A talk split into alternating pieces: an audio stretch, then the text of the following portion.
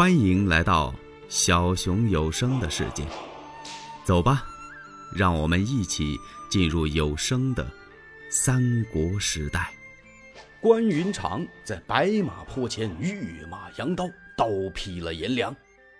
那颜良啊，是河北名将之一呀，在关云长的跟前，连一个回合都没走上，甚至于说还没看明白呢。只见一员大将骑着一匹红马，举着一口大刀，等颜良想抬脚从鸟市羚羊栽刀的时候，刀还没到手里，这脑袋就掉了。关羽把袁绍的人马杀得大败，然后他提着颜良的首级回来见曹丞相，扑通把颜良的人头往那儿一扔。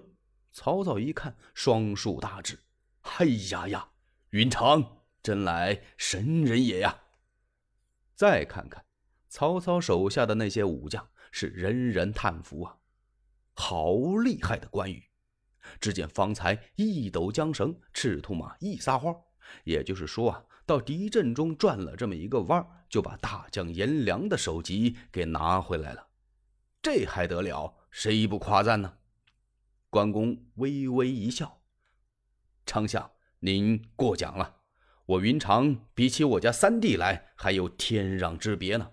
今天啊，要换我家三弟，他万马军中取上将首级，如探囊取物啊！呜，曹操心里打了个冷战。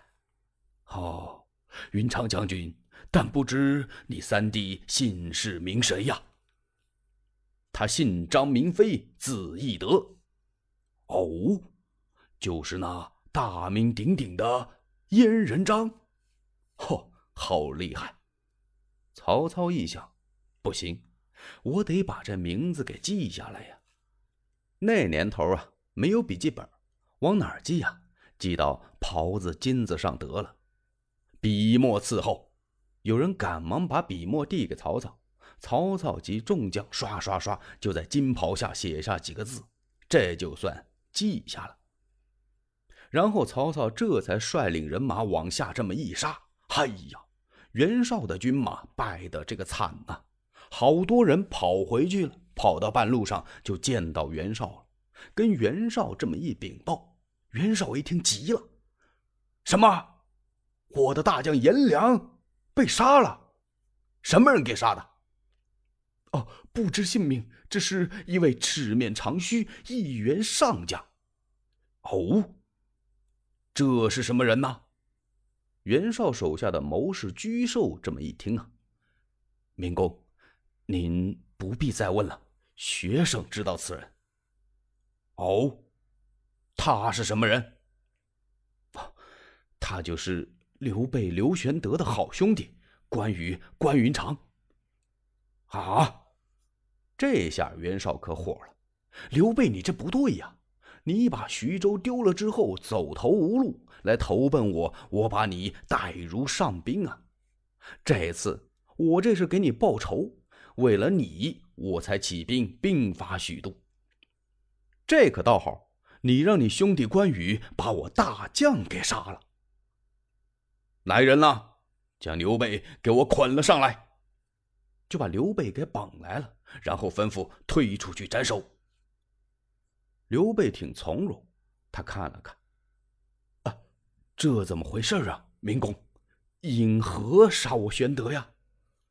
杀你？方才有这么回事情，你还在这儿跟我装糊涂？哎呀，哈哈哈哈！刘备笑了，这一笑啊，把袁绍给愣了。怎么回事？我要杀你，你也不求饶。你笑什么，明公啊？您怎么不想一想，这天下长得一样的人不是太多了吗？难道说赤面长须一员大将就能说明是我兄弟关云长？自从我们兄弟徐州失散之后，现在我家兄弟死活下落，我一概不知。不单我二弟云长，三弟翼德也是如此。您没看我每天这样愁眉苦脸的吗？我不止跟您说过一次，那今天您就这么把我给杀了，我也没什么可说的。谁让我来投奔您呢？杀就杀吧。啊！袁绍这人呢，没主意。他听刘备这么一说啊，又犹豫了。可不是吗？长得一样的人有的是，难道说赤面长须举大刀就得是关云长？嗨，嘿嘿嘿，险些误事。哎，快快快松绑，给刘备呀，把这绑绳给解开了，而且请来上座。玄德往那儿这么一坐，居寿在旁边一看呢，把头给低下去了。怎么回事啊？自己呀，债谋略算完了，给他说什么，玄绍他也听不进去了。居寿不言语了。袁绍不干了，就在曹操杀了我一员大将，这就完了。什么人去给颜良报仇雪恨？这话还没说完呢。从帐上闯下一员大将来。明公，颜良是我手足兄弟一样，今日在两军阵前被杀了，我要替他报仇雪恨，请您给我一支令箭，我把这个赤面长须上将人头取来。哦，刘备这么一看，是颜良的好友河北大将文丑。袁绍一看。嘿嘿嘿嘿，也只有文丑啊，能够给我家严将军报仇。文丑听令，在。文丑双手往那一插，袁绍这令还没等递过去呢，居寿在旁边又说话了。他不是不打算言语了吗？这不言语不行啊，谋是谋事的嘛。到了节骨眼儿、关键时刻，这就得谋一谋。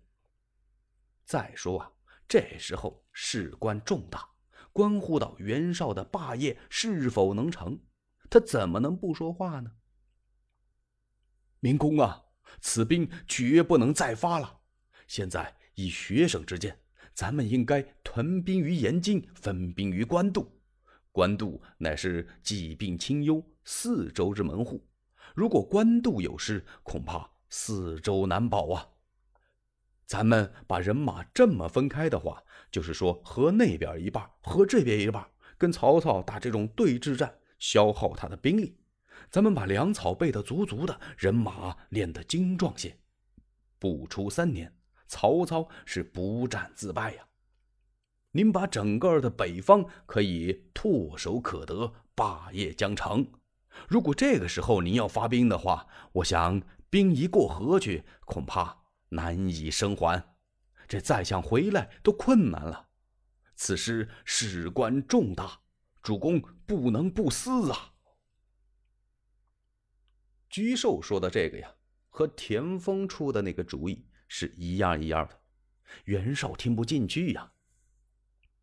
嗯，不发兵，把人马分开，到延津去。延津在河南岸呢，官渡在这边呢。我干嘛要把这人马分开呀？再说，你这不是误事吗？你还读书呢，还熟读兵书战策？你看过兵书没有啊？兵书上说兵贵神速啊，得快。欲知后事如何，且听下回分解。喜欢小熊的话，请点赞、订阅、加关注，你们的支持是小熊最大的动力。